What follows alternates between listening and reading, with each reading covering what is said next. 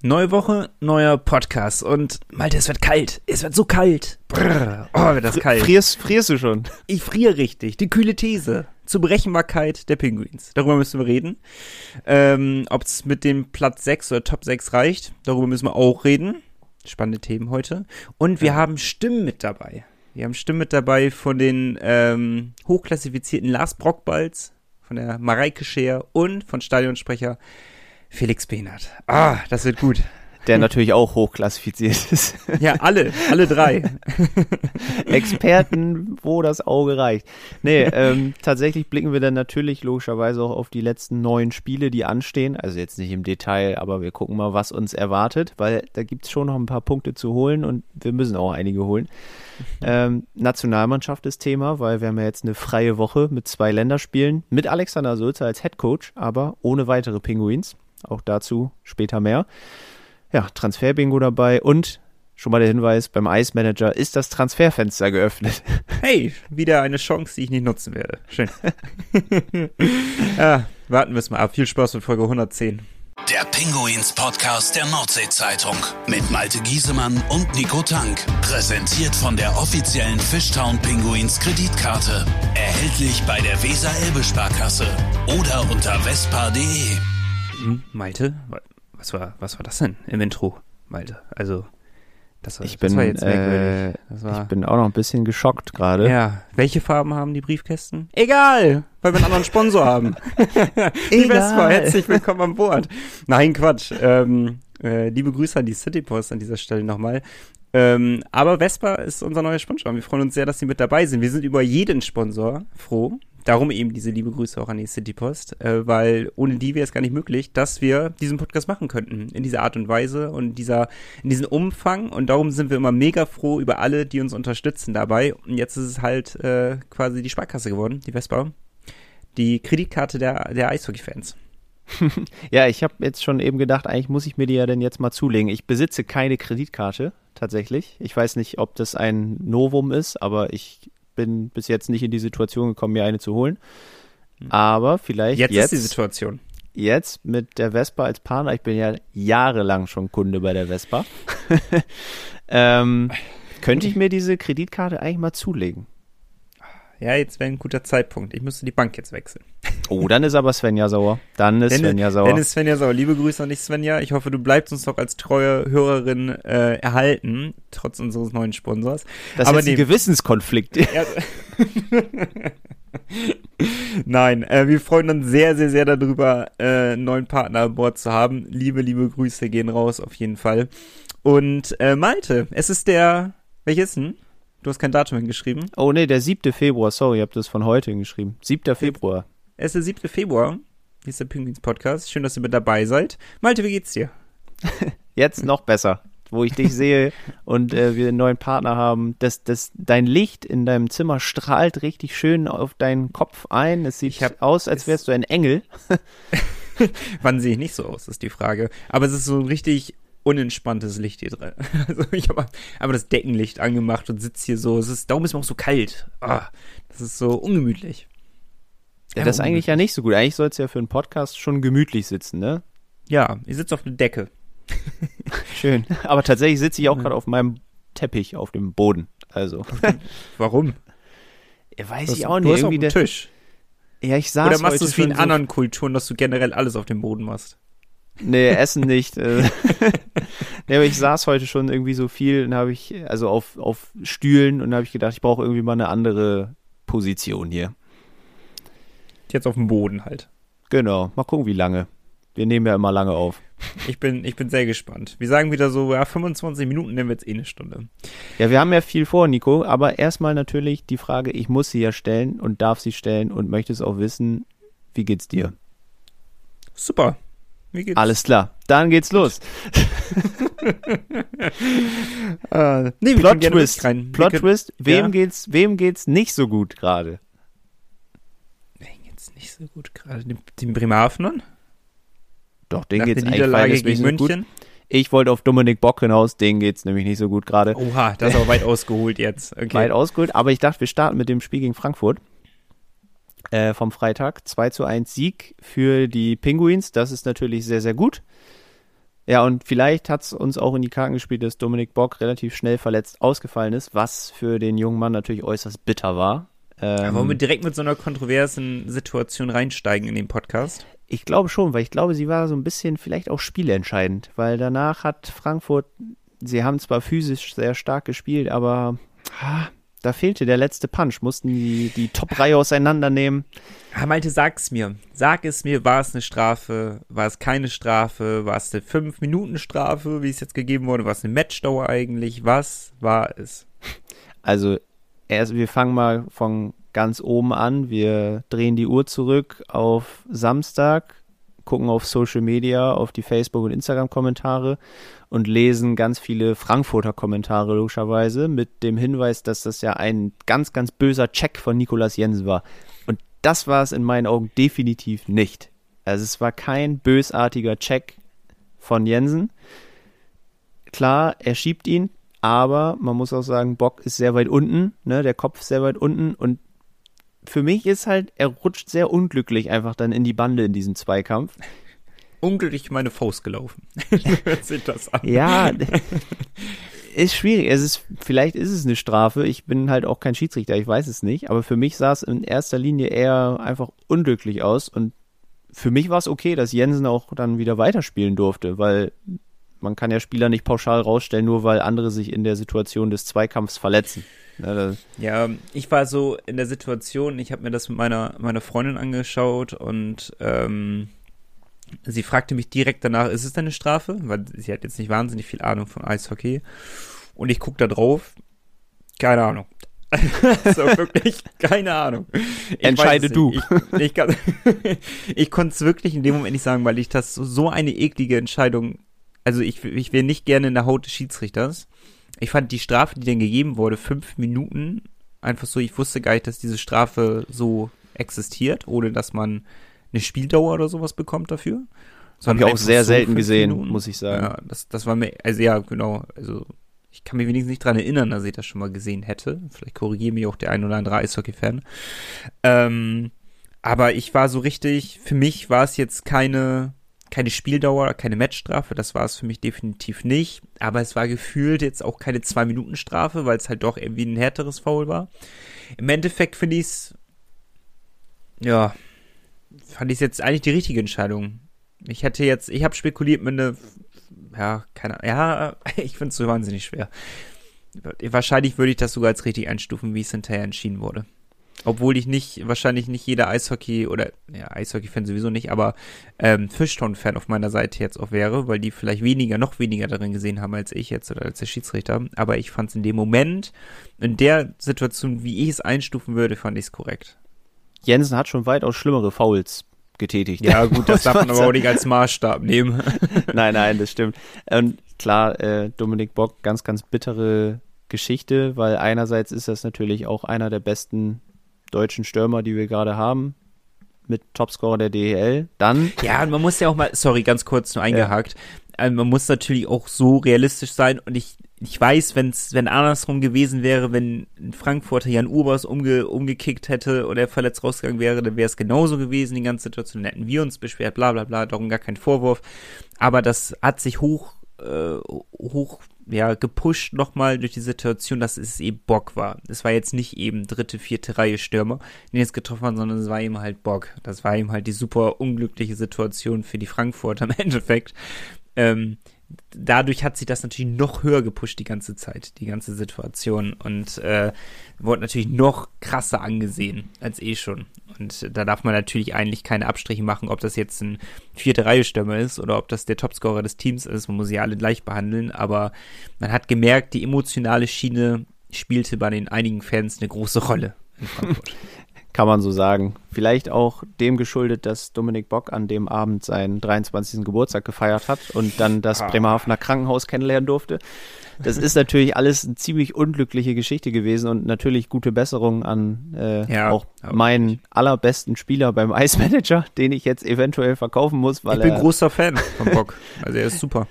Er wird aber wahrscheinlich nicht mehr spielen in der Hauptrunde bei möglichen Playoffs könnte er wieder dabei sein, aber äh, ja, verpasst logischerweise auch die Maßnahme jetzt der Nationalmannschaft, wo er sicherlich dabei gewesen wäre.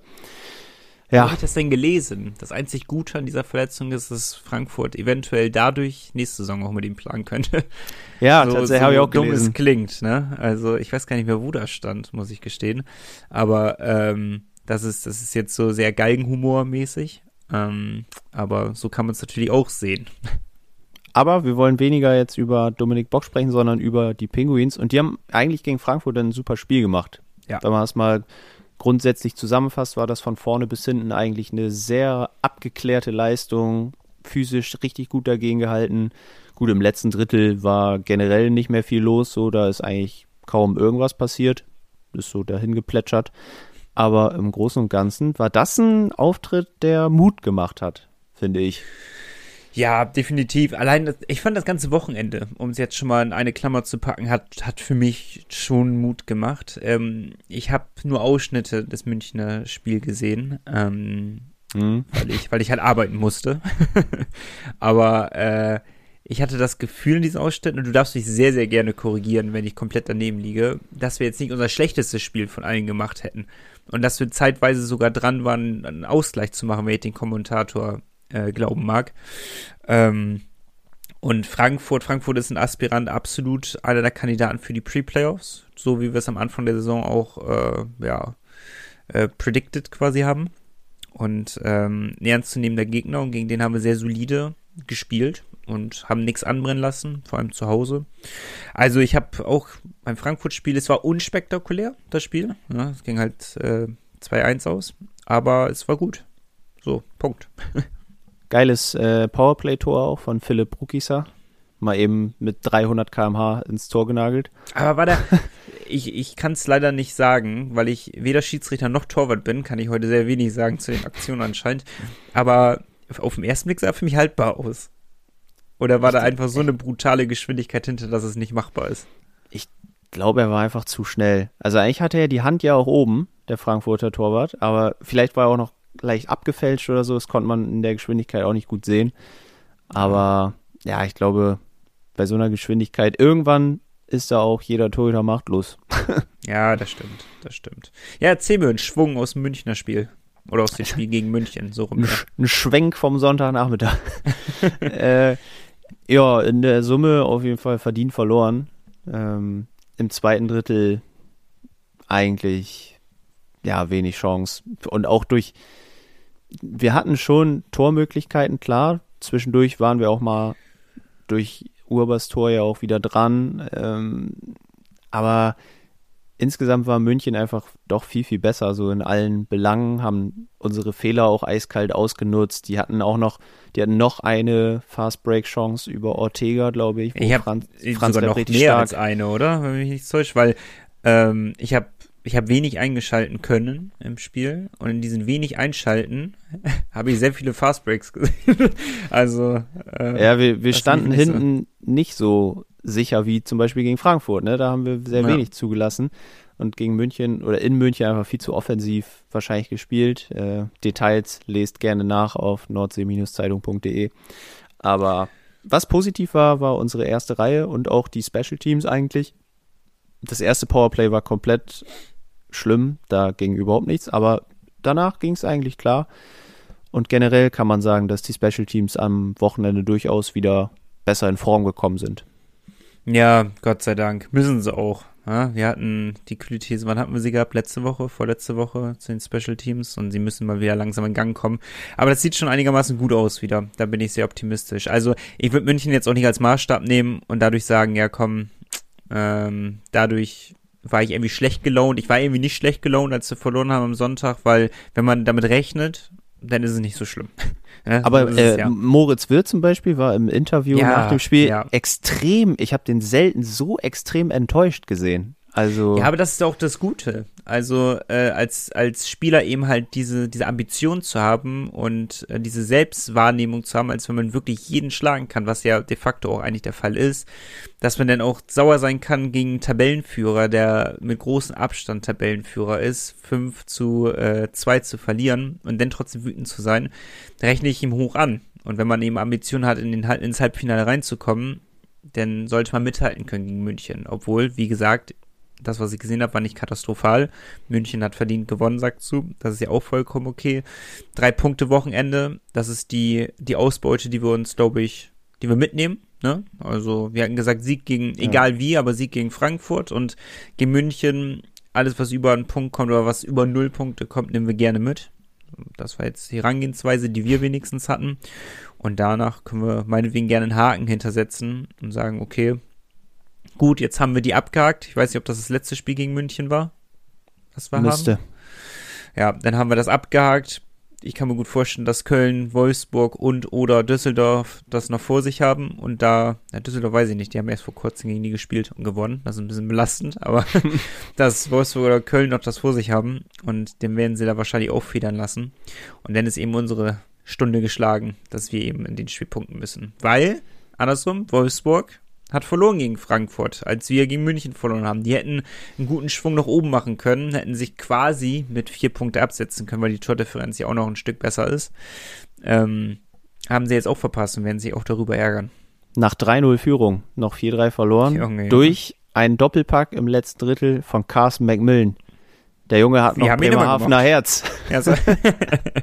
wir haben immer nur positiv über ihn gesprochen. Tatsächlich. Also äh, das war wichtig für uns, weil ja, die DEG spielt im Moment nicht so für die Penguins. Die gewinnen irgendwie alles. hm. Warum auch immer. Ähm, ja, momentan, da, das ist so ein bisschen das Team der, der, der Liga momentan, ne? Team absolut, absolut. Und die Kollegen vom Eisblock Podcast haben tatsächlich auch gesagt, sie finden, es gibt kaum ein Team in der DEL, was Stimmt. so gute erste drei Reihen hat. Und da habe ich mich gefragt, finde ich eigentlich vom Namen überhaupt nicht. Nee, da hat mich aber auch gewundert. Die, die sportlichen Leistungen sprechen dafür, ne? Abwarten. Lass sie jetzt ihr Hoch haben. Dafür geht es vielleicht in den Playoffs wieder ein bisschen bergab. Wer weiß. Also, ähm, Straubing gerade auf dem absteigenden Ast. Wolfsburg, die ganze Saison kommt sie einfach nicht in den Tritt. Das ist ein Auf und Ab, ist das bei denen. Das ist brutal. Äh, Darum, ich kann mir vorstellen, dass Straubing unten reinrutscht und Düsseldorf den Platz doch übernimmt noch. Aber ach, das ist alles so vage. Wir kommen hier später auch nochmal drauf zu sprechen. Äh, reicht genau. es für Platz 6, ähm, dass wir darüber reden. Darum, lass uns, wir nehmen jetzt ja auch schon viel, über eine Viertelstunde auf den Haken, mal hinter das Wochenende setzen. Dann kommen wir jetzt zur entspannten Phase, nämlich zur spielfreien Woche. Die Jungs haben jetzt vier Tage frei, erstmal. Ich glaube, erst am Freitag geht es wieder in Bremerhaven aufs Eis. Das heißt, sie können äh, ja wohlgesonnen ein paar Tage irgendwo anders genießen. Außer Alex Sulzer, wobei der ist auch woanders, aber der wird es wahrscheinlich nicht so genießen, sondern sehr viel arbeiten trotzdem. Der ist nämlich in der Slowakei unterwegs. Aus Aha. gutem Grund, denn er ist zum ersten Mal Nationaltrainer und da Harry Kreis noch nicht sein Amt antritt, ist Alex Sulzer Head Coach der Nationalmannschaft bei diesen zwei Spielen, die jetzt anstehen. Verrückt. zwei Testspiele mit dem U25 Perspektivkader. Ähm, ja, Nico, aus deiner Sicht, also findest du solche Länderspiele geil? Nein, aber das ist sportartenübergreifend so, dass ich Länderspiele nicht geil finde. Ja, ich weiß, ja. dass sie natürlich haben sie eine Wichtigkeit und auch ihre Daseinsberechtigung. Man muss es halt machen, weil zur WM wollen wir alle immer ein gutes Turnier sehen, aber dafür müssen wir auch vorher was machen, damit wir eben ein gutes Turnier sehen. Ähm, was, was ich eben halt von dieser U25 Perspektivmannschaft halte, das ist nochmal ein ganz anderes Thema, finde ich. Das finde ich wiederum eher schwachsinnig, aber. Ja, da ist halt naja. die Frage, du sagst es, bei der WM wollen wir ein gutes Team sehen. Von dieser U25 wird ja jetzt bei der nächsten WM höchstwahrscheinlich, also wahrscheinlich keiner bis vielleicht ein, zwei Spieler nur dabei sein. Gehe ich mal von aus. Deswegen ja. stelle ich die Sinnhaftigkeit manchmal auch so ein bisschen in Frage, vor allem die Saison dann zu unterbrechen. Die müssen in die Slowakei reisen. Äh, für Alex Sulzer ist bestimmt sehr cool. Ne? Kann mal irgendwie reinschnuppern, so auch als Head Coach das zu machen. Er ist ja bei uns auch nur in Anführungsstrichen Co-Trainer. Ja. Aber ja, da sind einige Jungs bei, die bestimmt irgendwann sehr, sehr, sehr, sehr, sehr, sehr gut werden und teilweise auch sehr gut schon sind. Aber auch einige Namen, wo man denkt, hm, weiß ich nicht. Hatten wir beim letzten Mal auch schon das Thema, weil wir hoffen ja immer, dass Bremerhavener dabei sind. So ehrlich müssen wir sein.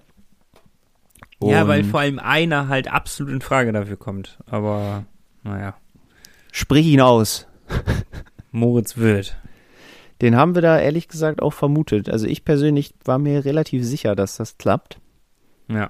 Aber tatsächlich hat es in der Verteidigung nicht gereicht.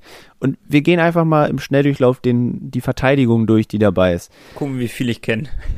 Also wir haben erstmal Maximilian Schuber von Red Bull München. Mhm. Das kann ich nachvollziehen. Der ist Ja. sehr gut, sehr weit, alles gut. Erik Mick von den Eisbären Berlin spielt da auch Ja. viel, kann ich auch verstehen. Colin Ukbekile von den Iserlohn Roosters, Kann ich auch verstehen. Auch noch gut. Jan-Luca Senhen von den Kölner Hain.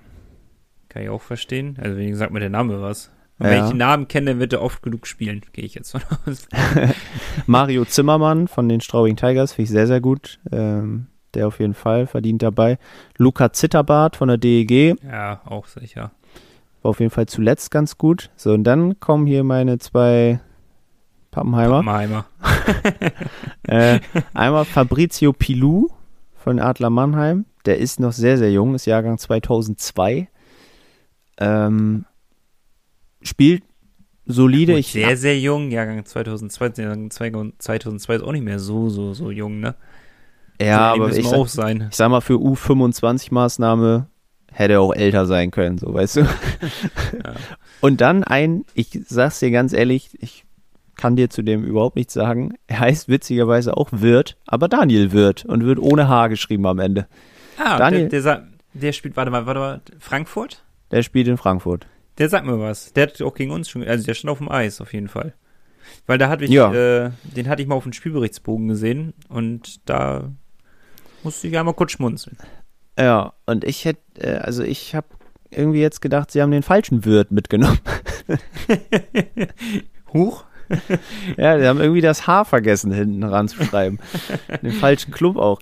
Nee, das ist äh, natürlich bitter für äh, Moritz. Welche Goalies sind denn dabei?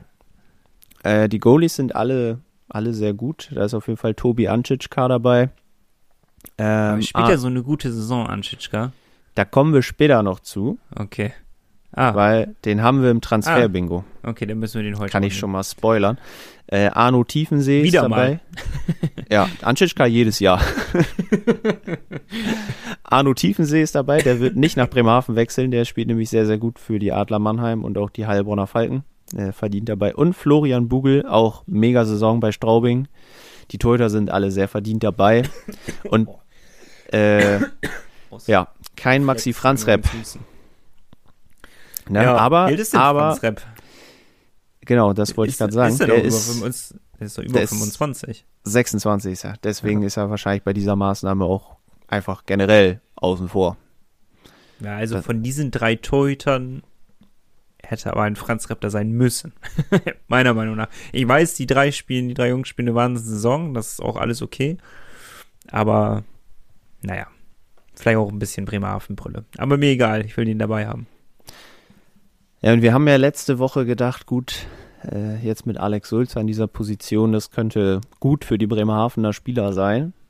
Und äh, Mat Matthias hat uns eine Mail dazu geschrieben mit dem Betreff schon Alex Sulzer als Co-Nationaltrainer ein Schuss ins Knie.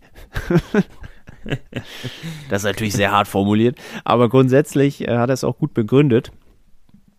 Ähm, hat auch geschrieben, ja, jetzt dieser U25-Test ohne, ohne Max und Moritz quasi. Ähm, das, ja, er ist der Meinung, dass Alex Sulzer sich eher davor schützen wird, dass man ihm vorwerfen kann, so nach dem Motto, kaum ist ein Bremerhavener Trainer an Bord, gibt es auch die ersten Bremerhavener Nationalspieler, weil das wäre ja Good auch für point. ihn irgendwie so ein bisschen, ja, der Vorwurf der Vetternwirtschaft dann. Und an sich kann ich die Begründung auch dann ein bisschen verstehen. Ja, ist ein good point. Finde ich, so, so rum habe ich noch gar nicht gedacht. Äh, Mhm, darüber. ich auch nicht. Irgendwie, natürlich wäre es merkwürdig, wenn wir seit wie vielen Jahren haben wir kein Nationalspiel mehr gehabt? Seit zig Jahren. Mehr Und- als zehn. befürchte ich auch. Und wenn dann auf einmal äh, Sulzer, unser Co-Trainer, ähm, im DEB-Team mitarbeitet und dann auf einmal ein Bremerhaven-Spieler dabei ist, ich kann es verstehen. Ich hoffe, dass er so viel Professionalität mit, äh, mitbringt, dass er sagt, okay, wenn ein Maxi Franz Rap oder ein Moritz Wirth gut genug sind, das sind ja nun mal eigentlich die einzigen beiden, die jetzt ähm, äh, für, ah, nee, für dich noch nie nur Kinder, ne? War das? Hätte ich auf jeden Fall auch mit in die engere Verlosung genommen. Wir können auch gerne noch auf die Stürmer schauen Ja. und gucken, wer dir da was sagt. Ähm, wir haben Josh Samanski von den Straubing Tigers, Mhm. Alex Ehl von der DEG, Dennis, Dennis Lohbach von Nürnberg, Philipp Kraus vom ERC Ingolstadt, gut, Tim Wohlgemuth von Mannheim, brauchen wir nicht drüber reden, Bennett Rosmi von den Eisbären Berlin slash Lausitzer Füchsen, Was? Alex. Blank, DEG, Danjo Leonard, Nürnberg Ice Tigers, Taro Jentsch, Adler Mannheim, Tobi Eder, DEG, Luis Schinko, Wolfsburg, Tim Fleischer, Nürnberg und Samuel Soramis, Augsburg. Hm. Äh, ja. Also ich finde, Ja. da fällt Nino Kinder, wird da nicht abfallen, leistungstechnisch. Ja, aber ich, ich bleib dabei. Ich mag den richtig gern und ich bin richtig froh, dass der in Bremerhaven ist, aber noch nicht, Malte. Noch nicht. An die Großen Noch von nicht. den Jungs kommt er nicht ran, das, da stimme ich dir zu. Ja. Die Zeit wird noch kommen, da bin ich von überzeugt. Genauso wie für Franz Rep, ganz an allererster Stelle. Obwohl, Torhüter-Position ist natürlich super eklig, ne? Erstens sind wir sehr gut aufgestellt auf der Torhüter-Position in Deutschland. So, das ist schon mal der erste Punkt. Zweitens gibt's halt nur einen Platz im Tor, was soll man machen? Ähm, Das ist eine ist wichtige es- Feststellung. Ja, es- das wäre mal eine taktische Änderung. Einfach mit zwei Torhütern. Naja. ähm, und zum dritten ist er halt Bremerhavener. Was willst du machen? Das sprechen drei Dinge dagegen, um Nationalspieler zu werden. Aber unsere Kollegin und quasi Expertin Mareike Scheer ist sich relativ sicher, dass irgendwann der Tag kommen wird, an dem Maxi Franz Repp auch für Deutschland im Tor stehen wird. Weil Pinguins Co-Trainer Alexander Sulzer jetzt auch Assistenzcoach in der Nationalmannschaft ist oder in dieser Woche sogar als Cheftrainer fungiert, konnte man natürlich nicht davon ausgehen, dass automatisch ein Pinguins-Spieler für die Nationalmannschaft nominiert wird. Schaut man sich aber die Statistiken an und auf die Leistungen in den vergangenen Wochen und Monaten, hätte ein Maximilian Franz Repp durchaus die Chance verdient gehabt, sich mal in einem Länderspiel präsentieren zu dürfen. Ich denke, über kurz oder lang wird das jedoch auf jeden Fall mal passieren, dass er eingeladen wird. Auch beim Moritz Wirth hätte man durchaus Chancen sehen können, wenn man sich jetzt anschaut, auch wer nominiert wurde. Ich denke, da kann auch der Pinguins-Verteidiger durchaus mithalten. Aber auf die Nominierung nach der Saison kommt es ja erst richtig an. Da steht dann die Weltmeisterschaft auf dem Plan. Warten wir mal ab, wie es dann aussieht, ob dann ein Anruf bei dem einen oder anderen Pinguins-Spieler eintudelt. Generell bin ich absolut bei ihr, ne? Das war das, was wir ja auch schon gesagt haben. Ich bin ein bisschen skeptischer nur in dem Punkt, ähm, dass, also ich bin nicht skeptisch in dem Punkt, dass es heißt, nach der Saison kommt es darauf an, wer nominiert wird. Da gehe ich 100% mit. Bloß ich habe das Gefühl, es wird jetzt keine Überraschung oder wenig Überraschungen geben. Und wenn ein Moritz Wirth oder ein Maxi Franz Rep kein einziges Länderspiel gemacht hat, nicht einmal eingeladen wurde, dann wird die Chance natürlich schwindend gering, dass er dann auf einmal zu, zu einem größeren Turnier eingeladen wird oder nach der Saison eingeladen wird, wo er sich im Verein noch nicht mal mehr beweisen kann im Endeffekt. Da bin ich halt sehr gespannt. Ja, Die Frage ist, was müssen sie leisten, damit sie eingeladen werden? Also ja die Ma Penguins, über Maxi Franz müssen wir nicht diskutieren. Er ist der drittbeste Goalie in der kompletten Liga, wenn mich nichts täuscht. Also ich weiß nicht, ob er es immer noch ist nach den. Stand er überhaupt im Tor am Sonntag? der stand im Tor. Es war wieder äh, Niklas Svetberg, Sveti. Svetberi nicht im Kader tatsächlich. Ja, das ist natürlich ein bisschen blöd. da kratzt ein bisschen jetzt der Schnitt. Ähm, aber über, also bei dem mache ich mir so wenig Gedanken, dass das irgendwann reichen könnte für die Nationalmannschaft. Ich bin mir da so sicher. Ist tatsächlich der zweitbeste Torhüter, Maxi Franz Repp sogar. Ehrlich? Hinter Eriksson. Am Freitag hieß es noch der, ach, vor dem Frankfurt-Spiel hieß es vielleicht der drittbeste und dann hat er seinen Schnitt nochmal gepusht. Achso, beim Gegentorschnitt können wir mal gucken. Da ist er nur auf Platz 7. Da ist Svedi sogar. Ne, die haben den gleichen jetzt. Witzig. Aber bei den Saves ist Franz Repp auf 2. Mit 92,5% Saves. Ja, und darauf kommt es ja an auf die Statistik, ne? Ja, Eriksson fast 93%. Krass. Boah, brutal. Ja, aber ihm bin ich mir einmal sehr sicher, früher oder später wird es passieren. Wir haben letzte Saison gesagt, er muss mal über eine Saison hinaus gut performen, dann macht er jetzt. Also gibt es jetzt wenig Argumente, die dagegen sprechen würden, außer der Konkurrenzkampf im deutschen Tor. Aber wenn wir über Länderspiele reden, wo getestet wird, dann muss ein Maxi Franzre mit dabei sein. Bei Moritz Wirth bin ich, also Moritz Wirth ist leistungstechnisch nicht so weit wie ein Maxi Franzrep, einfach. Ne? Ist auch ganz normal, er ist auch noch ein Tick jünger, aber auch seine Zeit wird kommen. Und bei Nino Kinder, da sind wir noch ein bisschen zu weit weg, um da irgendwas bestimmen zu können, meiner Meinung nach. Da müssen wir noch abwarten, wie es vor allem nächste Saison abläuft. Ich glaube, nächste Saison könnte echt so ein, das, da ist do or die mäßig. Da muss er sich beweisen, weil danach wird's eng.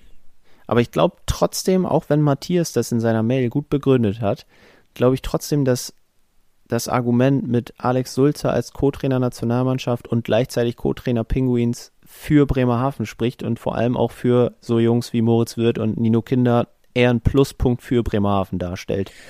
Ja, weil dieses Scouting fällt ja komplett weg. Ne? Also näher kannst du an Spieler gar nicht dran sein und die bewerten, wenn du jeden Tag mit denen zusammenarbeitest. Ähm, der wird keinen anderen Verteidiger, Torhüter oder Stürmer in der kompletten Liga so bewerten können wie Moritz Wirth, Maxi Franzreb und Nino Kinder.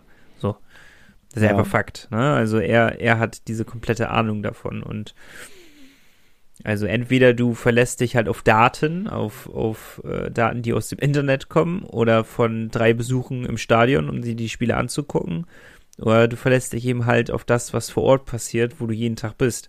Und früher oder später wird das eben halt ein Pluspunkt für uns sein, glaube ich. Ich denke auch, ich denke auch.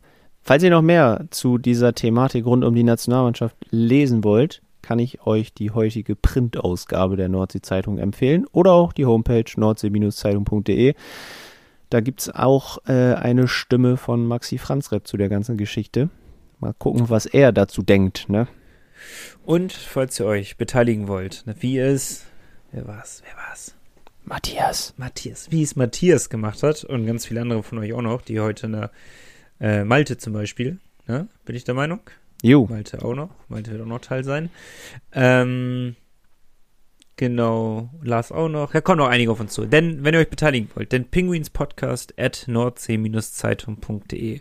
Wenn ihr euch das merken könnt, ganz am Ende des Podcasts ist immer so ein Outro, da wird das auch nochmal gesagt, wie unsere Mail heißt. Falls also, ihr da noch nie hingekommen seid. Wenn ihr da noch nie hingekommen seid, wartet ab. Da kommt noch, das ist das Zusatzprogramm. Das, das wäre gut. Ja, Nico, durchat bitte. durchatmen? Ja, würde ich sagen, ne? Super, bis gleich. Die Fishtown Pinguins gibt's auch im Radio. Bei Energy Bremen bekommt ihr alle Infos zu eurem Lieblingsverein. Energy Bremen, der offizielle Radiopartner der Fishtown Pinguins. In Bremerhaven auf der 104,3, auf DAB Plus und im Stream auf energybremen.de. Jetzt wird's frostig. Jetzt wird's kalt. Es kommt die kühle These. Ah, der Kühlschrank ist auf. Uiuiui. Der Kühlschrank ist auf. Der Schal wird jetzt umgesetzt. Oh. frostig, ey. Ja, die kühle These. Und äh, kam die von dir mal? Ich glaube ja, ne? Yes. Und ich fand die kühle These sehr, sehr, sehr, sehr cool, die du aufgestellt hast. Ähm, sagen wir auch an der Beteiligung wenigstens. Das Spiel der Penguins ist zu berechenbar geworden. Ich finde, so darüber können wir viel reden. Sollen wir selber erst oder sollen wir erst äh, die Mails abarbeiten? Komm, nimm wir mal die, die Männer sind's ja, äh, die Hörer mit ins Boot die uns was Gut. haben. So, Matthias, wir fangen wieder mit dir an, ähm, weil ich die Mail gerade noch offen habe. wir machen uns das ganz einfach. Matthias ist sich sicher, ja, wir sind zu berechenbar und es fehlt vor allem in Sturmreihe 1, dass wir auch mal was Überraschendes machen. Äh, das Spiel in München hat gezeigt, dass wir in den Playoffs so nichts reißen werden. Ich würde auch dafür plädieren, für die nächste Saison, jetzt kommt's, unseren Karawanken-Express zu sprengen und Alfred an einer stärkeren ersten Reihe in der Neubesetzung arbeiten sollte. Und dann das Beste, Ed Gerüchte Lars, hau mal einen möglichen Ersatz im Transferbingo für Werlic raus. Und Matthias, ich kann dir sagen, das hat er schon getan.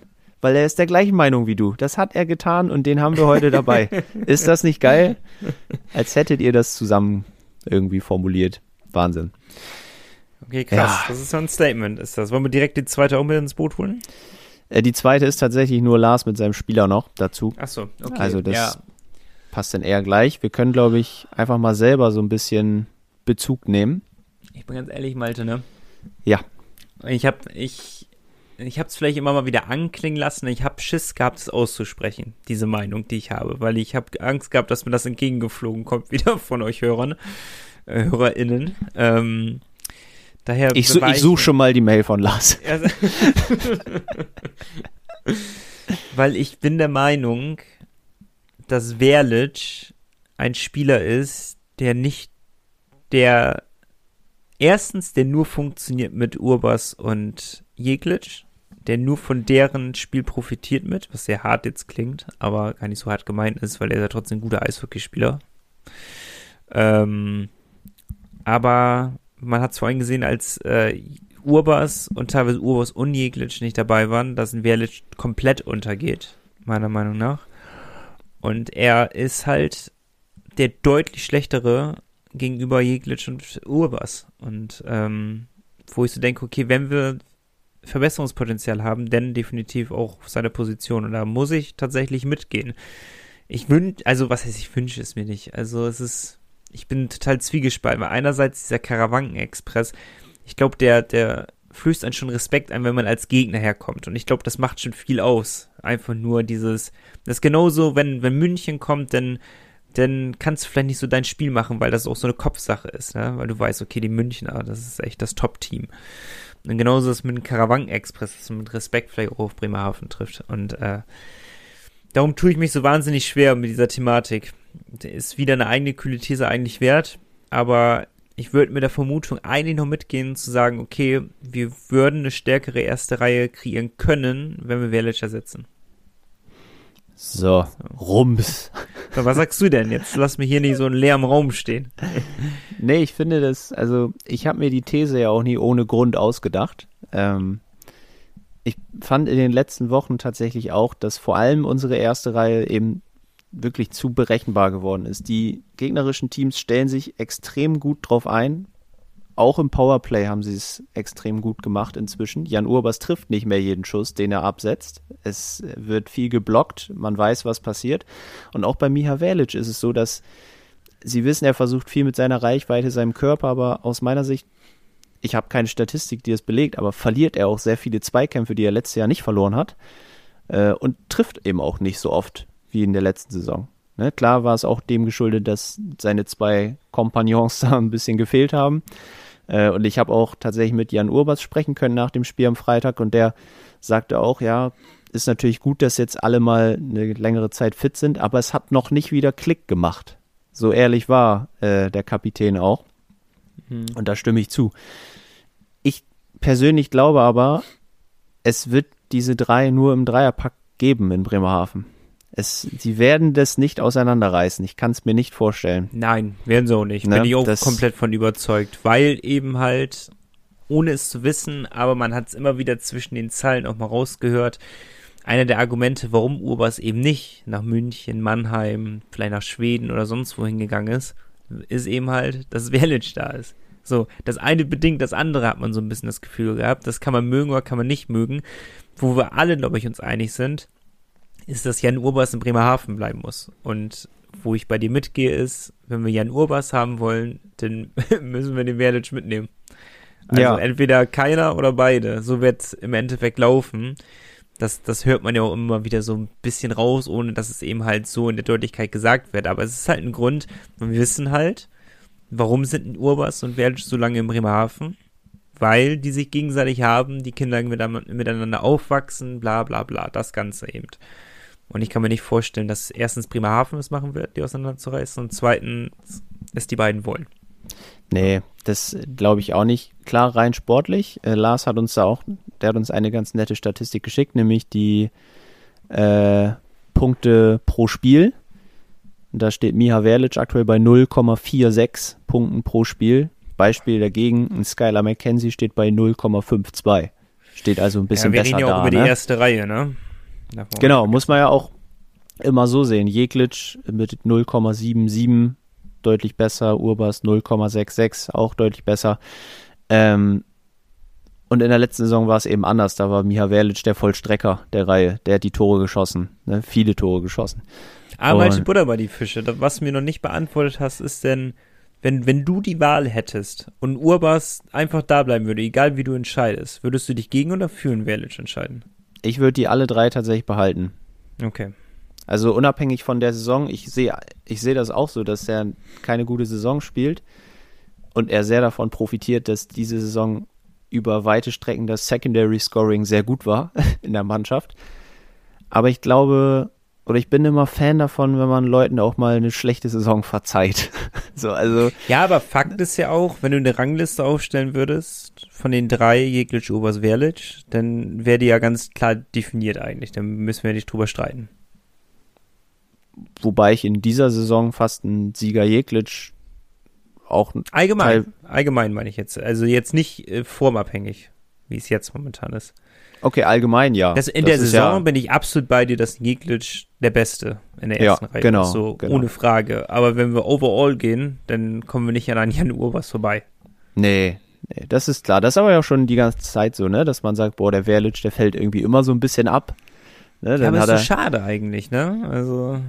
Ja, weil er ja auch ein wahnsinnig guter Eishockeyspieler ist, gar ja, keine Frage. definitiv. Also nochmal, ich will das nicht schlechter reden, als es, als es ist. Ähm, es ist halt so, dass ich, ich liebe den Karawanken-Express und ich beneide immer oder habe immer Mannschaften beneidet, die eben halt auch so ein Aushängeschild haben und wo man sagt halt, okay, auf den Dominik Bock, vor den habe ich Respekt, wenn der im Puck ist, Junge, und wir haben eine ganze Reihe davon. das ist Ja. schon nicht verkehrt, so etwas zu haben. Aber ähm, ich gehe nur mit dieser, mit diesem Gedankenspiel mit, wenn du könntest die erste Reihe auch eventuell auf eine andere Ebene heben mit einem anderen Spieler. Mit dieser Denkweise gehe ich nur mit. Aber ist auch alles nur vage Theorie. Vielleicht funktioniert noch gar nichts mehr. Vielleicht ist dieses blinde Verständnis noch mehr da, als wir es vermuten.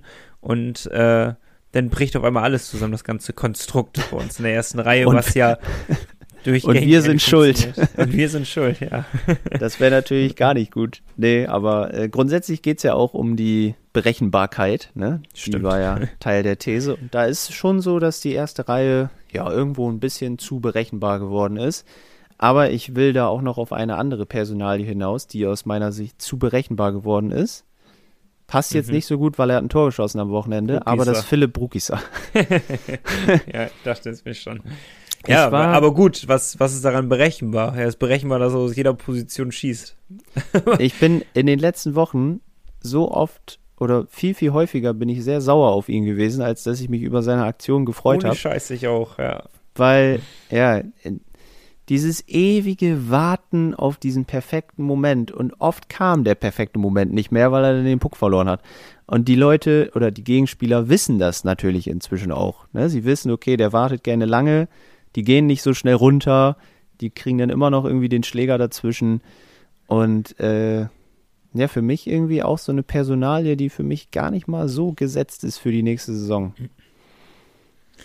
Da würde ich jetzt aber eher der Gegenpart zu dir sein und sagen, ich mache es jetzt nicht alles anhand von einer schlechteren Saison aus, weil Seine Saison ist ja nicht mal schlecht. Ja, ne? also, genau, darauf wollte ich gerade nämlich hinaus. Mhm. Also er ist ja nur spielerisch, ist das einer, der echt, also das ist wirklich zwischen Genie und Wahnsinn, keiner ver verkörpert es so sehr wie ein Philipp Brugieser.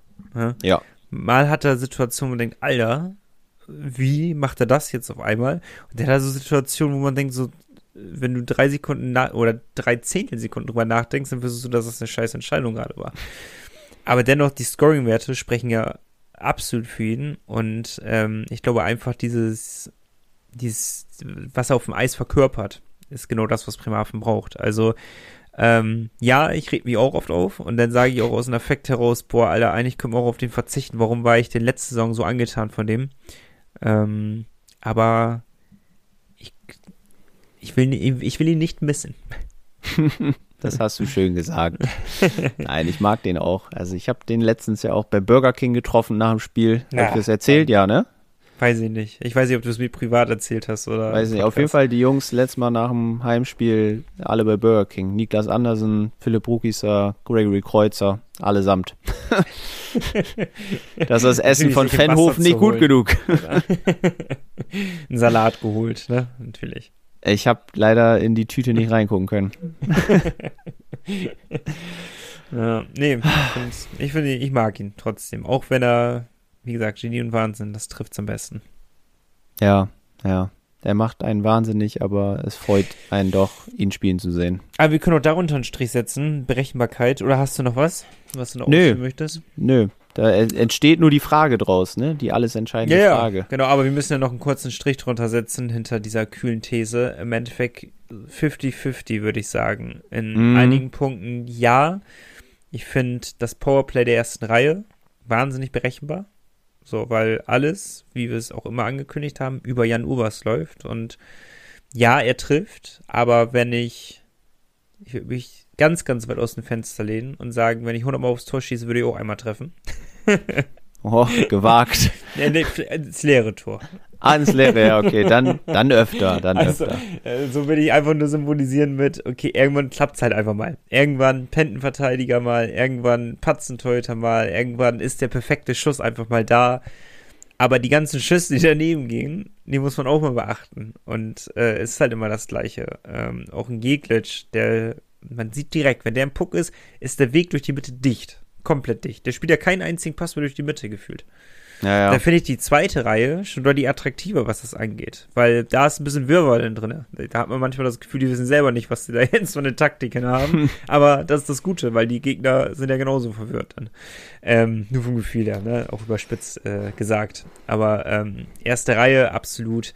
Ähm, dieses Vertrauen in die erste Reihe auch zu haben, ähm, das ist halt auch sehr, sehr berechenbar. Auch die Art und Weise, wie wir angreifen oder auch Penalty, äh, Penalty Killing, ne? dieses äh, in die Box stellen und verteidigen, finde ich auch. Jeder weiß, wie wir es machen. Es ist seit Jahren so. Es hat sich ja nicht einmal geändert.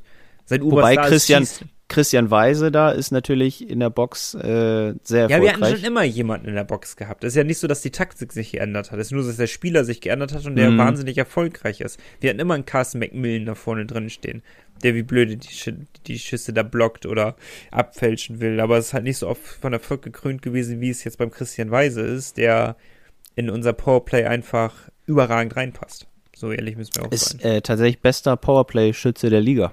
Ja, Meiste Also- Powerplay-Tore. wundert mich auch nicht.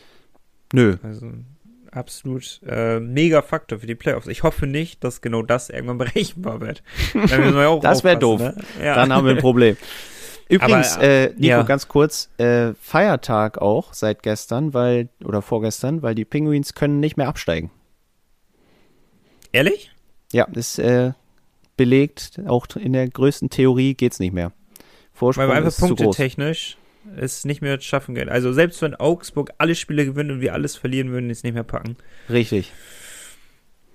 Ja, schade. Spricht, Würde ja auch spricht nicht unbedingt bedeuten- für Augsburg, aber Ja, also kann Augsburg sich das äh, Playoff-Ticket abschmieren.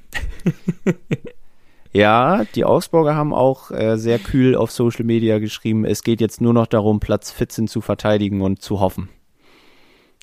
Ja, und ähm, ich fand's gut, dass sie es gemacht haben, mal kurz Hand zu schwenken, weil ich hab, ich, ich folge ja den Augsburg Panthern, ähm, weil ich die eigentlich, eigentlich mag ich sie ja, ne? Vor allem seit Stuart da war, irgendwie, ich finde die ja nicht so schlecht. Und ähm, das war schon sehr viel Schöngerede dort. Und ah, wir haben so gut gespielt, aber wieder verloren. Ah, mit ein bisschen Glück hätten wir doch die drei Punkte geholt. Ah, und das war jede Woche so. Und jetzt fand ich es einmal so, genau das, was die Fans hören wollen. Einfach, ja, der Zug ist abgefahren. Jetzt ist es auch zu spät, die Punkte zu holen. So, das war der letzte Klimmzug, den wir hätten machen können, war gegen Berlin. Wir haben es nicht gepackt. So, jetzt müssen wir hoffen, dass andere Schicksal darüber entscheidet, obwohl ich glaube, dass Kassel den Strich durch die Rechnung macht. Aber Mhm. ähm, abwarten, was passieren wird. Irgendwie habe ich jetzt auch, das, es gab so ein geiles Gerücht, dass die Augsburger dem Kooperationspartner aus Ravensburg, ich glaube, es ist der Kooperationspartner, fünf Spieler leihen wollen, um die Meisterschaft der Kassel Huskies zu verhindern. Alter, das wäre das, also das wäre ein Armutszeugnis. Sel selber es nicht packen und dann. Aber Nico, Boah, ganz ehrlich, helfen fünf Augsburger gegen Kassel in dieser Phase? Ich glaube nicht. Ja, aber glaubst du wirklich daran, dass sie das machen? Nein, im Na, okay, Leben gut. nicht. Das Ich wird nicht passieren. nicht. Aber Junge, Junge, auch Junge. witziger Fact natürlich, weil äh, Peter Russell, der Ex-Trainer von Augsburg, der ja rausgeworfen wurde, ist ja jetzt wieder Trainer in Ravensburg und so. Also ist ja alles Stimmt. eine, eine verzwickte Geschichte. Kassel Huskies übrigens Hauptrundenmeister, jetzt schon, DL2, sind uneinholbar. äh, das ist ja, also die haben da ja nichts verloren in der Liga, so ehrlich müssen wir sein. Crazy. Aber wir schweifen ab, Kassel. es tut mir Kassel leid. oder Ravensburg? Kassel, du? Kassel. Ja, ja. Ähm, wir haben über schönere Dinge zu reden. Wir haben nichts mit dem DEL-Aufstiegskampf zu tun, DL2-Aufstiegskampf zu tun, auch nichts mit dem DEL-Abstiegskampf, Halleluja, Gott sei Dank, sondern äh, mit den Top 6 haben wir zu tun. Und darüber reden wir jetzt ein bisschen. Ja, was meinst du denn? Schaffen wir das? Platz 6 oder Platz 5 oder 4? Äh, boah, Platz 4 wild. Aber, boah, schwierig. Was mich positiv gestimmt hat, und da bin ich mir jetzt auch gerade unsicher, ich glaube, das hast du nicht im Podcast erzählt, aber korrigier mich gerne. Doch, das hast du, oder? Ich weiß es nicht. Hast du den Punkteschnitt, äh, den, den, den Tabellenschnitt gegen die, nee, wie formuliere ich es denn? Vom Restprogramm, doch, doch. Der, ich der Restprogramm, Fall. hast du im Podcast erzählt, der hat mich ja positiv gestimmt. Und ich habe gesagt, okay, wir spielen auch gegen München. Also muss das Münchner, müssen die Münchner ausgeglichen werden. Und dann müssen wir ja auch gegen eigentlich deutlich schlechtere nochmal spielen. so, ne? Logische Überlegung halt. Ähm, ich Ja, bin immer noch recht positiv gestimmt. Ich habe das Gefühl, dass du recht haben könntest mit deiner ähm, mit deiner Einschätzung, wer es in die Top 6 schafft, weil Wolfsburg macht mir einfach so einen wahnsinnig unsoliden Eindruck die Saison. Die, die sind ja, die sind auch unberechenbar, aber eher was die Ergebnisse angeht. weil Ja. mal verlieren die und mal gewinnen die, was jetzt nicht wahnsinnig überraschend ist, aber dann eben halt die Gegner sind überraschend, gegen die sie dann doch verlieren ab und zu. Wie eben halt Frankfurt, wo ich halt sicher gedacht hatte, okay, das wird Wolfsburg schon gewinnen, auch wenn Frankfurt kein schlechter Gegner ist. So, haben sie halt nicht gewonnen. Ähm, Düsseldorf muss ich nochmal das nächste Wochenende abwarten, was da so das hergibt für die DEG. Straubing genauso. Für ich glaube, Straubing und Düsseldorf werden, werden relativ solide dann doch da oben mit dran sein. Ich glaube, wir müssen mit Wolfsburg sehr hart kämpfen. Ich glaube auch Köln, das ist ein Fakt, den wir aber noch nicht genannt haben, hat die nächsten, nächsten neun oder sind es jetzt nur noch sieben, weil sie schon zwei hatten? Ich weiß es nicht ganz acht, genau. acht Auswärtsspiele Acht noch. jetzt. Acht Auswärtsspiele hintereinander haben die Kölner Haie. Und never ever werden sie auch nur ansatzweise davon sechs gewinnen. Ist voll geil, ne? Die spielen einfach nur noch auswärts bis zum letzten Hauptrundenspiel. Da geht's zu Hause nochmal gegen Bietigheim. Na gut, wenigstens was Schönes zum Abschluss. ja, aber vorher quer durch die Republik hier. Niemals werden sie da äh, ihre Punkte holen, so wie sie es haben wollen. Und ähm, Glaube ich auch nicht. Da, da hoffe ich eben halt, dass wir deutlich besser performen. Und dann wird es eben halt ein Zweikampf zwischen Wolfsburg und Bremerhaven sein. Und das ist ein Zweikampf auf Augenhöhe. Muss man einfach so sagen. Darum keine Ahnung. Das können andere vielleicht besser einschätzen als ich.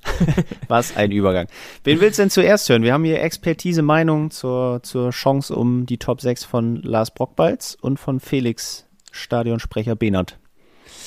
Denn äh, würde ich erstmal mit Lars Brockbolz anfangen, mit unseren geschätzten Kollegen. Dann go for it. Ja, wie stehen die Chancen der Fischer und Pinguins, eine der Mannschaften auf Platz 4 bis 6 zu sein? Ich denke, es sind fünf Mannschaften in der Verlosung. Düsseldorf, Straubing, Wolfsburg, Köln und Bremerhaven. Und drei davon werden eben direkt in die Playoffs einziehen, zwei nicht. Äh, Es sind noch neun Spiele zu spielen, 27 Punkte zu vergeben. Grob über den dicken Daumen gerechnet würde ich sagen, mit 15 Punkten aus diesen Spielen ist man dabei. Auf Platz 4, 5 oder 6. Wenn ich jetzt gucke, wen Bremerhaven noch hat in den letzten Spielen, zweimal Nürnberg, Bietigheim, Augsburg und dann eben die direkten Gegner Köln oder Düsseldorf, kann man auf jeden Fall sagen, dass sie es selber in der Hand haben. Aus diesen Spielen die, die Punkte zu holen, vielleicht in den Spielen gegen die Top-Gegner noch ein bisschen was mitzunehmen. Man muss also nicht groß auf andere gucken und äh, ich denke, es ist auch sportlicher Sicht sprechen auch einige Sachen dafür, dass Bremerhaven das schaffen könnte. Die verletzten Misere ist scheinbar überstanden. Klar, den einen oder anderen Ausfall gibt es immer, den hat jede Mannschaft, aber die Aufstellung war doch sehr konstant in den letzten Spielen und das, glaube ich, tut jeder Mannschaft in der Liga gut, mit eingespielten, dauerhaft zusammenspielenden Reihen spielen zu können. Das verbessert das 5 gegen 5 Spiel, das verbessert das Powerplay, das verbessert das Unterzahlspiel, wenn man immer mit den gleichen Kollegen spielt und das wird sich langfristig positiv auswirken, da bin ich ziemlich sicher. Zudem ist Thomas Popisch ja ein Trainer, der sehr großen Wert auf eine äh, Saisonplanung, auf einen Saisonverlauf legt und zum richtigen Zeitpunkt im richtigen äh, Game Shape zu sein. Und er wird diese Mannschaft sicherlich so wieder in einem Zyklus gebracht haben, dass sie zum Ende der Hauptrunde hin die Punkte noch holen muss, die zu holen sind. Das erste Ziel ist ja immer der Nicht-Abstieg. Äh, darauf wird am Anfang gepowert, dass eben die Punkte gesammelt werden, um damit nicht in äh, Gefahr zu geraten. Dieses Ziel ist jetzt erreicht. Also auch theoretisch können die Penguins nicht mehr absteigen. Jetzt wird sozusagen die nächste Schwelle genommen und ich denke jetzt, dass in der Länderspielpause auch da nochmal dran gearbeitet wird, diesen, diesen Ruck jetzt mal nochmal zu machen für die letzten Spiele. Und dann glaube ich, dass die Chancen gar nicht mal so schlecht stehen, in den Top 6 zu landen und dann direkt in die Playoffs einzuziehen. Hm, ich bin überrascht. Ich dachte, mit, die, mit der Positivität in Person Felix Behnert kommen wir gleich erst, aber äh, Las Brockball ist ja auch recht optimistisch. Aber wenn ich es richtig verstanden habe, Malte, hat er, hat er alle Gegner wirklich aufgezählt, dann sind es ja wirklich bis auf ich, Düsseldorf und Köln und dann alles nur Augsburg, Nürnberg, Bietigheim? Ah, so einfach ist nicht. Ich kann dir die Gegner aber sagen. Ich habe sie Ja, aber Nürnberg mir. auch zweimal, obwohl das ist ein bisschen eklig, ne? Genau, Nürnberg, Nürnberg ist, das, ist das nächste Spiel am Valentinstag. Oh. Und das letzte Hauptrundenspiel. Das ist äh, zweimal Nürnberg. Dazwischen haben wir auswärts Mannheim. Haben wir das letzte Spiel zu Hause? Ja. Okay, immerhin. Äh, auswärts Mannheim. Zu Hause, ah, Mannheim, okay. zu Hause dann Köln und Düsseldorf. Dann auswärts Ingolstadt. Ich sag mal so, die vier Spiele sind äh, relativ richtungsweisend. Ja, äh, gegen Mannheim und Ingolstadt, auch wenn du da null Punkte holst, hast du noch berechtigte Chance auf den Top-6-Platz. Mit Sicherheit. Wie, wie Lars das gesagt hat, du hast es im Endeffekt ja wirklich in der eigenen Hand, ne? Vor allem gegen Köln und Düsseldorf. Da musst du, ja. da musst du irgendwie ja, das die Punkte sind die, holen. die Game Changer Spiele und äh, wir müssen eben halt und ich glaube, das ist äh, das, was uns am ehesten auf die Füße fallen kann. Die sicheren Punkte müssen wir mitnehmen. Gegen ja. Augsburg müssen wir, gewinnen, müssen wir gewinnen. Gegen Bietigheim müssen wir gewinnen. Gegen Nürnberg müssen wir mindestens fünf Punkte holen. Noch einen vergessen? Nee, war es Also zwischen, unten, ne? zwischen Augsburg und Bietigheim spielen wir nochmal zu Hause gegen Berlin. Ja, oh, Berlin, das ist.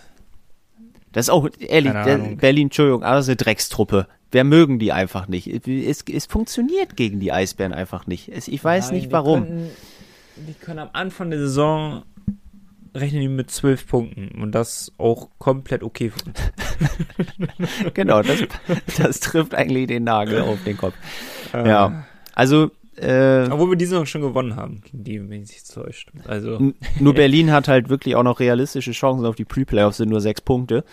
Ähm, ja, aber. Ich sag mal so. Weiß ich nicht wir haben auch keinen Bock auf Pre-Playoffs, Nico. Gegen Berlin haben schon gesagt, äh, das, da haben wir Ich glaube, die werden es nicht in die Pre-Playoffs schaffen.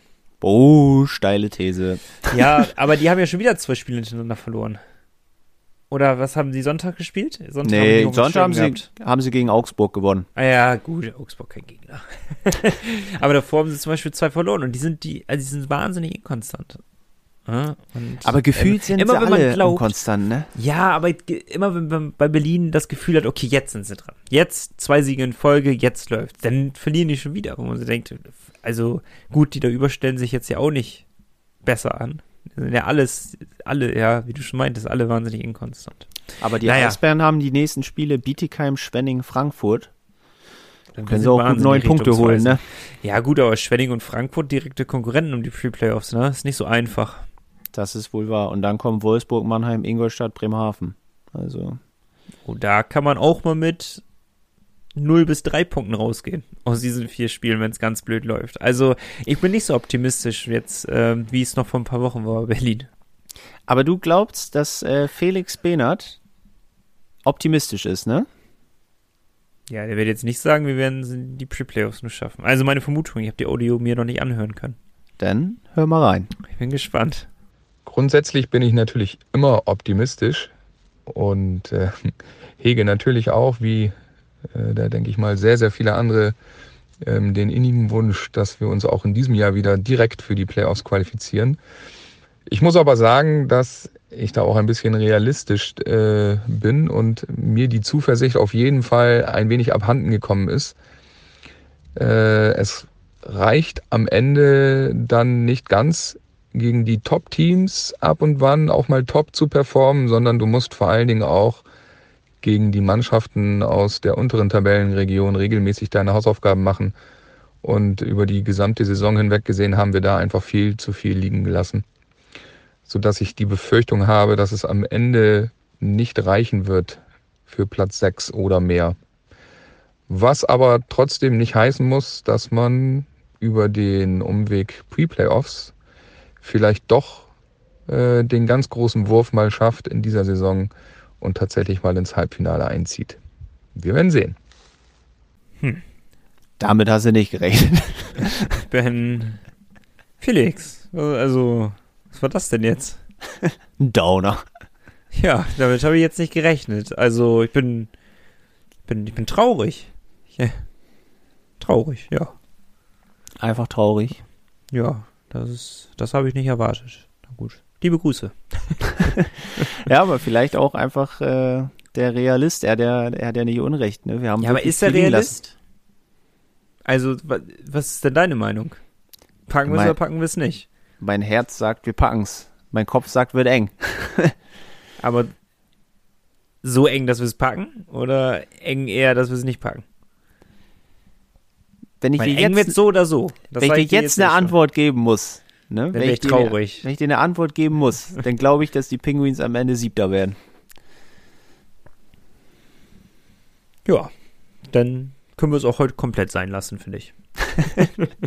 Nein, ich, es ist natürlich, Ach, es ist alles offen. Es kommt wirklich darauf an, also. wie du gegen die direkte Konkurrenz performst. Die Spiele gegen Köln und Düsseldorf sind so fucking wichtig. Auf Aber wir gut sind, Englisch wir sind gesagt. immer eine Truppe gewesen, Malte, die zum Ende der Saison performt hat. Wenn, wenn wir da sein mussten, waren wir immer da. So. Ja, dann sind sie es jetzt auch. So. Ja, es ist so, es ist Gruppchenbildung hier gerade. Das ist Lars und ich gegen Malte und Felix. Obwohl wir alle haben das gleiche Ziel, aber wir glauben unterschiedlich.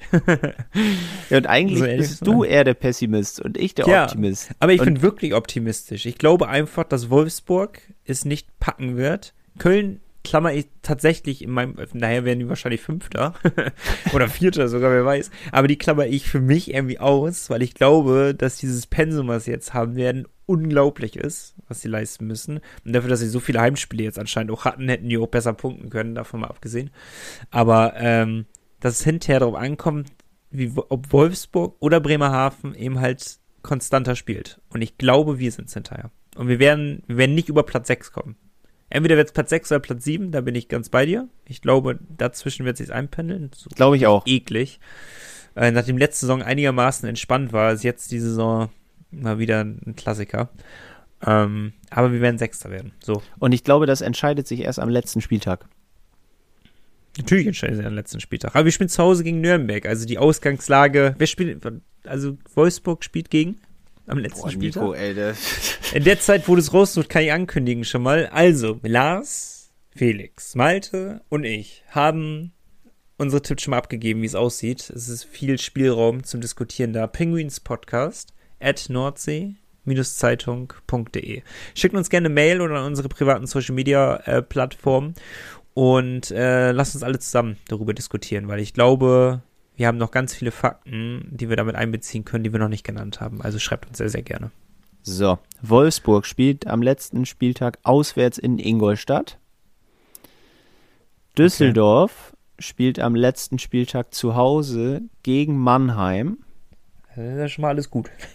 wer, wer, ist da noch in der Verlosung? Köln, ne? Ja. Äh, die Kölner Haie spielen am letzten Spieltag, genau, haben wir gesagt, zu Hause gegen Bietigheim. Mhm. Ja, okay. Und Straubing? Und Straubing spielt am letzten Spieltag zu Hause gegen Iserlohn. Okay, Straubing, Köln, wir haben es gut getroffen für Düsseldorf und Wolfsburg gibt es einfachere Gegner. Aber außer die, außer die sind da schon sicher Zweiter und Dritter, äh, Mannheim und Ingolstadt. Ja, das stimmt. Das hoffen Aber wir denn natürlich viel, auch nicht. Viel Aber vielleicht Nico, sind wir auch schon sicher hier, Fünfter. Das ist hier so viel Spekulatius gerade. Ja, darum sage ich ja, diese Leute sollen sich mal beteiligen. Gefälligst. So, also schreibt uns eine Mail. Ähm, wir müssen ein bisschen mal in die Tube, ja, ich habe gerade schon sagen wir das so, ins Gas hauen. Leute, ihr seid ja, ihr seid ja immer harmonisch, ne? Im Endeffekt ist das Transfer-Bingo ja auch zeitlos aktuell. Man kann das ja auch. Was? Ja, pass auf, Malte. Wir haben ja den Werlich-Ersatz. Ich bin Assi und sag, Clickbait-mäßig, wie, wie so ein richtig geiler Film, wo der Trailer schon draußen ist und du willst ihn unbedingt sehen. Oder so ein cooles Spiel, was du unbedingt dann spielen willst, wo du nur so ein bisschen angeteased wirst. Der Village-Nachfolger, den besprechen wir nächste Woche. Aber wir haben schon einen Namen genannt, den müssen wir jetzt besprechen, weil sonst wäre es witzlos. Ja, Tobias Anschitschka, den machen wir. Den machen wir. Den haben wir auch schon öfter dabei gehabt, den kennt ihr inzwischen in- und auswendig. Äh, Torhüter der Eisbären Berlin. Aktuell hat er noch keinen neuen Vertrag. Ähm, ist auch erst 21 Jahre alt, also der kann noch richtig gut aufgebaut werden. Ja, und man denkt immer so, boah, der spielt eigentlich gar nicht so eine gute Saison bei Berlin, aber ich finde eine Fangquote von 90,5 und einen Gegentorschnitt von 2,8. Klar, für Bei Berliner der Verhältnisse Tabellenkonstellation. zu viel, aber bedenken. genau, für den Tabellenplatz ist das voll okay. Also ja, definitiv. sehr, sehr, sehr, sehr talentierter Goalie, hat auch 13 Siege, 17 Niederlagen, klar, geht alles besser, aber er ist immer noch 21. Und für die Backup-Position hinter Maxi Franzrep, die er wahrscheinlich nicht annehmen wird, weil er bei Berlin gerade Nummer 1 Torhüter ist, ähm, würde das auf jeden Fall reichen. Sagen wir so. Erstmal absurd, dass ein Tobias Anschitschka, er ist ein guter Goalie, ja, aber dass er beim amtierenden Meister als Nummer 1 aufgestellt wird, da siehst du halt schon, was vielleicht kaderplanungstechnisch äh, nicht so rund gelaufen ist. ähm, aber was wäre das ein geiler zweiter Torhüter, oder? Oder meinetwegen sogar einen ständigen Wechsel, auch wenn das ein Maxi Franzrep vielleicht nicht so gefallen würde, wenn er sich mit einem 21-Jährigen die ganze Zeit die Bude da teilt. Ja. Aber äh, ich finde es schon ein geiles Duo. Einen 21-Jährigen, ey, wir hätten noch mal wieder einen Nationalspieler. Ab dann darf er wohl nicht mehr Nationalmannschaft spielen. Damit muss er sich dann abfinden, sobald er in Bremerhaven angekommen ist. Aber Das stimmt, das sollte er vorher Äh, wissen. ja. Aber ansonsten richtig geiles Duo. Er nimmt äh, keine. Jetzt zieht sogar noch zur U23-Regelung, ne? Ja, aber da ist bestimmt wieder, es gibt bestimmt wieder irgendeine so eine Torhüter-Besonderheit, ich, die ich nicht kenne oder so. Ich weiß. Aber das wäre brutal, ne? Wenn, wenn, wenn wir den noch in die U23-Regelung reindrücken könnten, das wäre ja puh. Aber der, der wäre ein begehrter Torhüter sein auf dem Markt, wenn er nicht sogar in Berlin bleibt. Obwohl, Ja, Berlin wird nicht nochmal. Die werden einen gestandenen Goalie für nächste Saison holen. Ja, Sveti. Ja, ist ganz hoch in der Verlosung, bin ich, bin ich bei dir. Aber das Oder Jake Hilde, Hildebrand, ne? Man Die werden es nicht. mit. Oh ja. Oh. Ich bin ja Fan seit dieser Saison von dem, ne? Der ist brutal, ist der Typ. Aber ich glaube nicht, dass Tobias Anschitschka nächste Saison als Nummer 1 in Berlin starten wird. Ich- Nee, Vielleicht, ich kann mir auch vorstellen, dass er dann auf einmal nach Iserlohn, Schwenning, irgendwie so, irgendwie so eine Mannschaft das wird. Aber ich gesp- bin gespannt. Ich würde es mir sehr, sehr wünschen, auf jeden Fall. Kurzer Side-Fact: Eisbären Berlin, wahrscheinliche Verpflichtung Ryan Olsen von Frankfurt. Sympathiemäßig überhaupt nicht zu überbieten. Ähm, Was verbindet. Ich, ich habe den Zusammenhang noch nicht ganz gecheckt. Du hast mir das heute bei WhatsApp geschrieben. Da. Wer war Also- er denn nochmal? Ryan Olsen ist auch eher so Typ Kniecheck und ich spiele öfter einfach mal unfair Eishockey. Okay.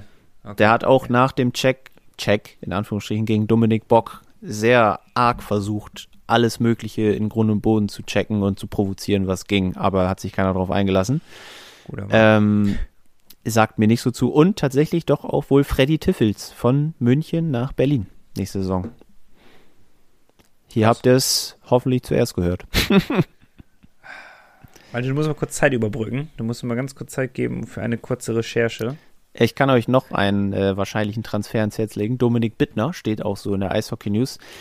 Äh, geht höchstwahrscheinlich von Wolfsburg nach München, obwohl er wohl ein sehr gutes Angebot von Wolfsburg zur Vertragsverlängerung hatte. Wollte er nicht, wollte wohl auch mal Meister werden, deswegen geht er nach München. Ähm, ich überlege gerade, gibt es weitere Transfergerüchte? Ihr könnt, das ist auch einfach mal gute Werbung, bei den Kollegen von Eisblock vorbeischauen auf Instagram. Die haben einen sich immer aktualisierenden Gerüchte-Blog rund um die DEL. Äh, da Okay, steht alles. Mögliche drin. überbrücken. Und äh, schaut da gerne mal rein. So, jetzt du. nee, gut, schaut da gerne rein, wo auch immer ihr reinschauen sollt. ähm, sehr schön. Ich habe ich hab mein Skript geschlossen. Ah, aber du wolltest irgendwas sagen oder musstest du Nee, nee, ich habe ich hab mich für das Ende schon mal, glaube ich, äh, ganz gut vorbereitet darum. Alles klar. Genau, dann an Ich muss, dieser ja neu, Stelle... ich muss ja einen neuen Satz im Kopf jetzt immer bereit haben. Den habe ich vergessen vorher zu üben für mich selber. Stimmt, stimmt. Ja. Ah, krass. Den musste mir kurz nochmal einprägen. An dieser Stelle nochmal der Hinweis, wie im Intro, beim Ice Manager ist das Transferfenster geöffnet, was Nico nutzen sollte. Wobei ich bin auch nicht mehr so gut drauf, leider. Deswegen muss ich da auch irgendwas tun. Bis Ähm, wann ist es denn geöffnet? Bis zum 12. Februar. Also Oh, beim Zeit. nächsten Podcast ist schon wieder geschlossen. Ja, Ähm, gut, dann kannst du zwei, beim nächsten Podcast auch aufmerksam machen, dass ich es vergessen habe. Zwei Transfers könnt ihr tätigen. Macht es Oh, schlau. so wenig? ja, nur zwei. Aber zu den Playoffs kann man noch ich mal würde Bock verpflichten. Ja, ich befürchte, ich muss Bock weggeben. Aber Ich befürchte leider auch. Also, ja, ich überlege hier schon, wen noch. Aber ich habe so viele Pflegefälle hier bei mir im Team. Naja, schauen wir mal. ja, ich auch. Aber besser als letzte Saison, wo ich jemanden verpflichtet habe, der dann gar nicht mehr da war in der DEL. Das war auch nicht schlecht. Das Na gut. ist richtig.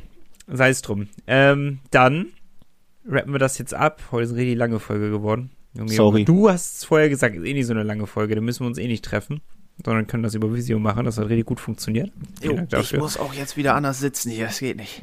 Sitzt auch der Coach auch wieder. Ja. Aber wir können euch einige Sachen noch ans Herz legen. Zum Beispiel nordsee-zeitung.de. Da findet ihr alles rund um die Pinguins. Äh, wichtiger und richtiger Artikel rund um die Nationalmannschaft mit Stimmen von Maxi Franz Repp. Also auf jeden Fall reinklicken. So, und dann, jetzt geht's los.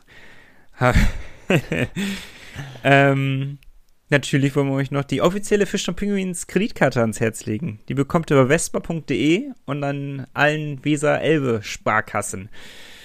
Holt sie euch. Was sollt ihr euch holen, Malte? Die Fishtown Pinguins Kreditkarte. Ah, das kommt, ist nicht so flüssig wie blau, einfach nur zu sagen. Aber vielleicht ist, er, ist sie ja blau. Ich weiß es gar nicht. Ich habe sie nicht vor. Ich muss sie mir zulegen. Ohne Scheiß. ja. Ja, Falls Du das hier jemand von der. Vespa hört, ihr habt ja meine Kundendaten irgendwo mit Sicherheit. schickt mir mal, wie ich die, oder schickt mir die einfach. Ja, liebe Grüße auf jeden Fall. Klickt mal auf vespa.de. Checkt das gerne mal ab und äh, danach oder davor gerne auf nordsee-zeitung.de. Und nächste Woche Dienstag um 17 Uhr auf Spotify, dieser nordsee-zeitung.de und sonst wo, weil da kommt die neue Folge des Pinguins Podcasts raus, denn eine richtig schöne Folge, weil es die Folge 111 ist, 111. Das wird super Genau. werden. Und uns an dem mit- Tag spielen wir auch, ne? Genau, wir melden uns mit definitiv null Punkten zurück, ist aber nicht schlimm. Ja. Wir gucken da mal bestimmt auf Alex Sulzers Debüt als Trainer bei der Nationalmannschaft und den Rest überlegen wir uns noch. Genau. Wenn ihr irgendwelche Themen habt, schreibt es uns, bitte. so, Malte, es war meine Ehre. Es hat mir richtig viel Spaß gemacht. Mir auch. Aber jetzt bin ich auch irgendwie, ich bin hungrig geworden. Ich muss Ich bin kaputt. Ich glaube, ich schlaf gleich. Ist auch Viertel nach acht. Da kann man auch Ja. irgendwann ins Bett. Ja, Tatort gucken und dann noch ins, in die Haier. Hast So. du in der Me- ARD-Mediathek, ne? Ich habe noch nie einen Tatort geguckt. Echt? Doch, schon. Ehrlich? Ja. Ist, das so ein, ist das so ein Ding, was man machen muss? Nee, also ich bin jetzt keiner, der regelmäßig Tatort guckt, aber hab schon mal einen gesehen, so. Aber meistens kommt sonntagsabends irgendwelcher Sport, den ich geiler finde. Na gut. Na gut, wir treffen uns auf jeden Fall nächste Woche Montag wieder zum traditionellen Bingo-Abend und Podcast aufnehmen. Und dann hören wir uns nächste Woche Dienstag alle zusammen wieder, 17 Uhr zur altgewohnten Uhrzeit. Bleibt sportlich. Bis dann, haut rein. Ciao, ciao. In diesem Sinne, B9. Das war der Pinguins Podcast mit Malte Giesemann und Nico Tank. Ihr wollt Teil des Podcasts sein? Schickt uns eure Meinungen, Wünsche oder Anregungen an pinguinspodcast at nordsee-zeitung.de. Euer Lieblingspodcast. Jeden Dienstag ab 17 Uhr. Kostenlos auf nordsee-zeitung.de.